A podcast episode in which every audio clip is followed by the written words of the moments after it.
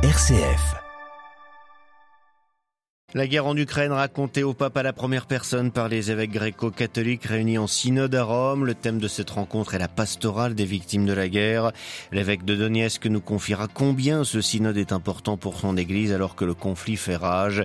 Hier, un bombardement russe sur un marché de la région de Donetsk a tué 14 civils. Les États-Unis ont annoncé eux l'envoi à l'armée ukrainienne de munitions en uranium appauvri.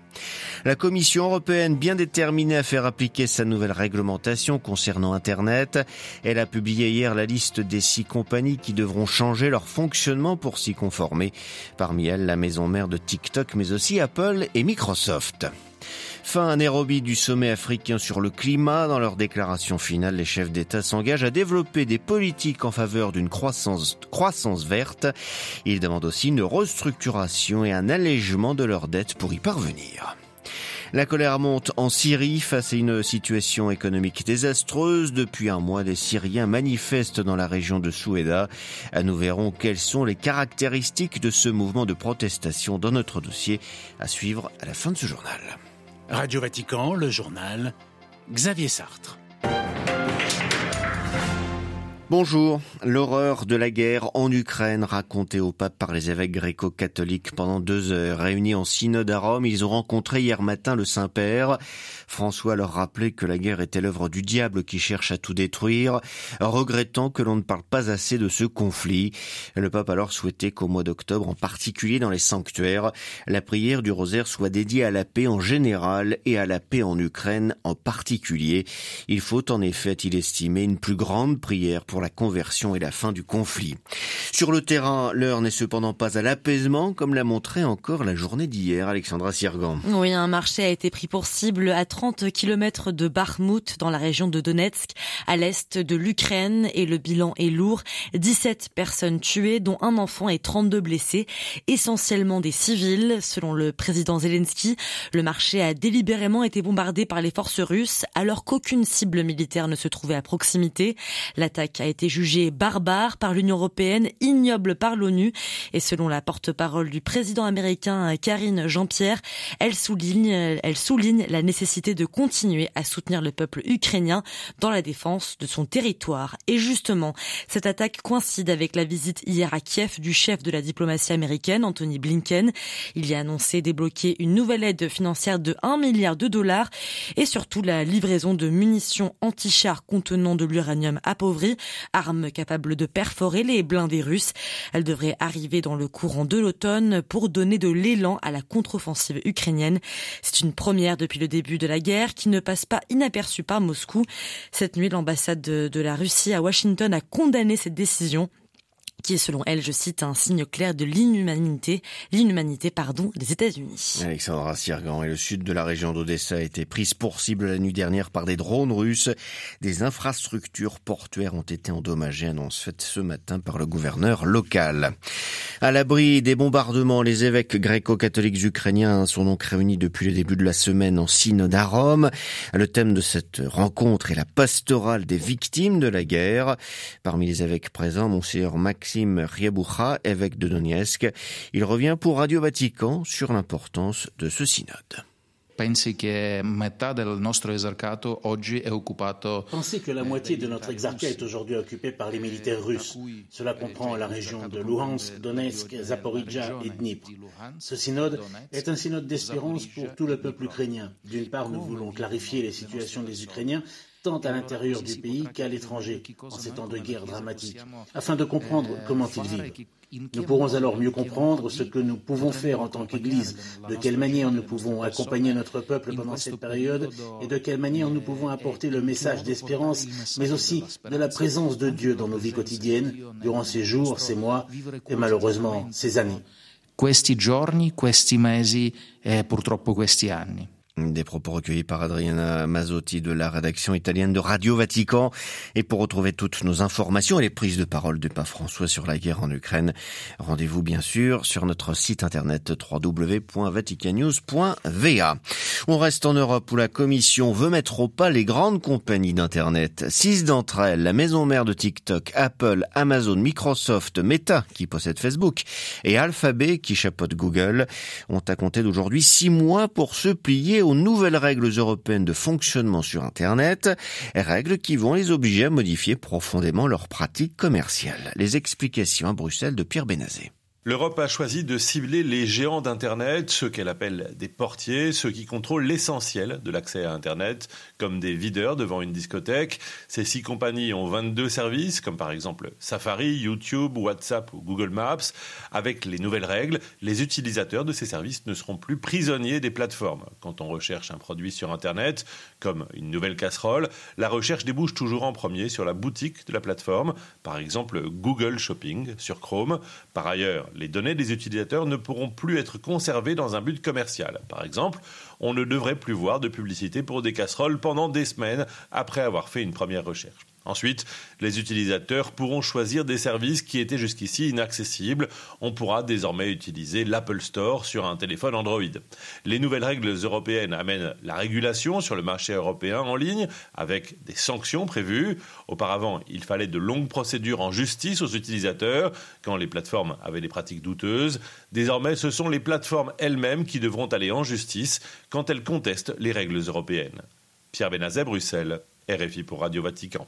Nous voulons une enquête internationale et indépendante, c'est ce qu'a annoncé hier le cardinal Ranjit, l'archevêque de Colombo, au sujet des attentats islamistes du dimanche de Pâques 2019. Des églises et des hôtels avaient été pris pour cible. Cette intervention du cardinal intervient après la diffusion mardi d'un documentaire britannique de Channel 4 qui affirme que ces attentats avaient eu pour objectif d'influer sur le résultat de l'élection présidentielle de 2019. Ali Bongo est libre de ses mouvements et peut se rendre à l'étranger pour se soigner, annonce hier soir du général Nguema, le président de transition et auteur du coup d'État qui a renversé le président gabonais sortant.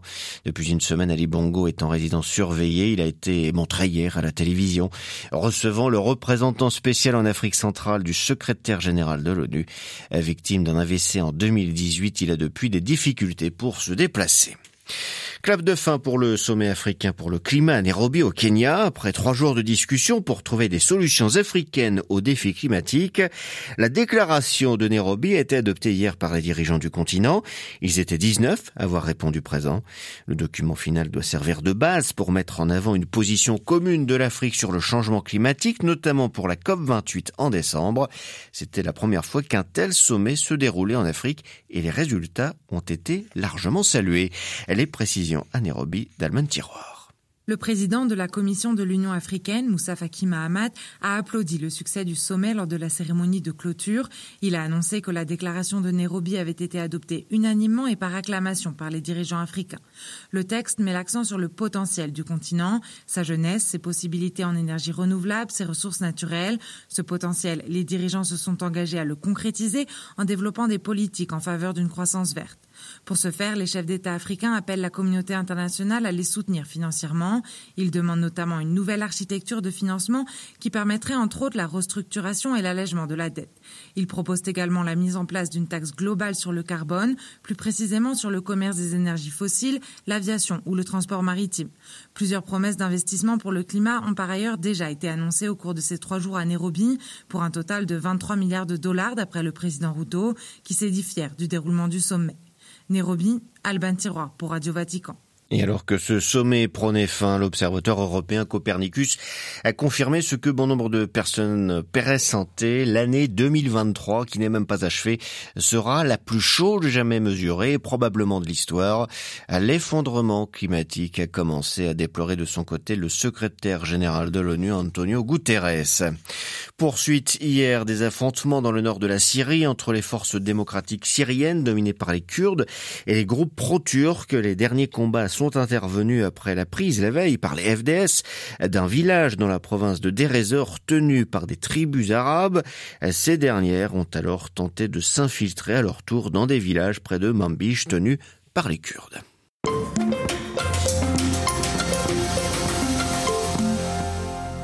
Et on reste pour notre dossier en Syrie où jamais la situation économique des Syriens n'a été aussi catastrophique. Après 12 ans de guerre, le pays est exsangue et n'arrive plus à fonctionner. Dernièrement, des fonctionnaires ont même arrêté de se rendre au travail car les salaires ne sont plus suffisants pour couvrir les frais de transport.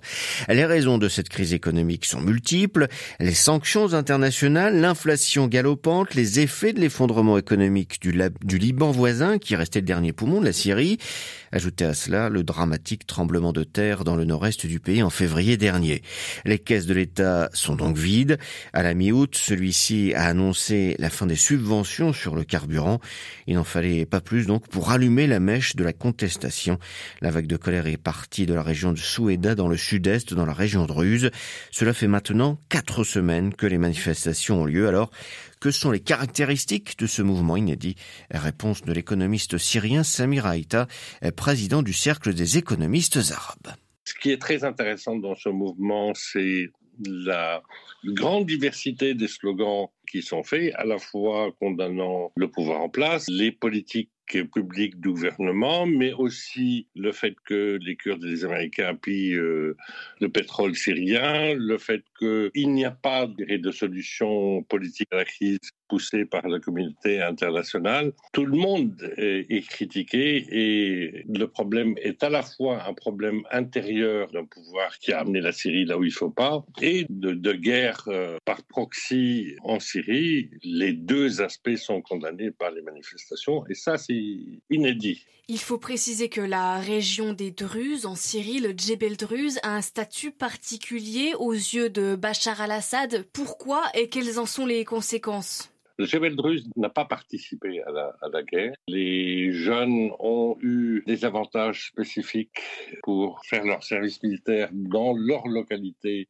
Il y a eu des tentatives, notamment autour de Dera, avec toutes les factions qui étaient armées et financées par les Américains, les gens du Golfe, etc., de venir pousser le Jebel Druze à rentrer, entre guillemets, dans la révolution. Or, ils n'ont pas voulu. Le pouvoir en place laisse faire les manifestations sans faire quoi que ce soit. Certaines libertés publiques a été gagnée avec ces manifestations. Je ne sais pas jusqu'où ça peut aller. Aujourd'hui, les gens dans cette situation de, de vie ne croient plus à rien même s'il y a une solution politique, quelle solution pour leurs conditions de vie? Tous les gens ne pensent qu'à fuir dans des bateaux, dans quoi que ce soit. Et en effet, cette vague de colère, elle est d'abord euh, économique, partie de la fin des subventions sur le carburant, car l'État n'avait euh, plus les moyens.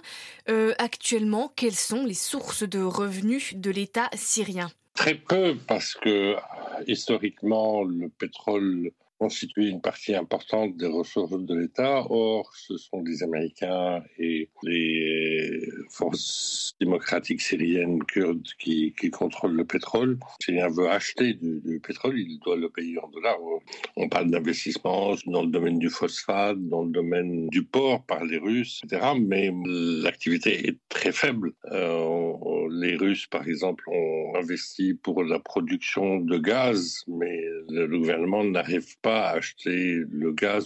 Les autres sources sont les impôts, mais quand on dit impôts, que ce soit des taxations sur les importations, que ce soit des impôts sur les revenus ou euh, les activités économiques, l'activité euh, est très réduite les ressources de l'État sont, sont vraiment dans une situation très mauvaise. Au printemps dernier, on a assisté à plusieurs euh, rétablissements de relations diplomatiques, de rapprochements avec les pays du Golfe.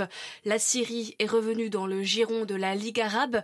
Est-ce que ces rapprochements diplomatiques ont déjà des fruits euh, économiques ou est-ce que c'est simplement euh, diplomatique et symbolique? C'est symbolique et diplomatique.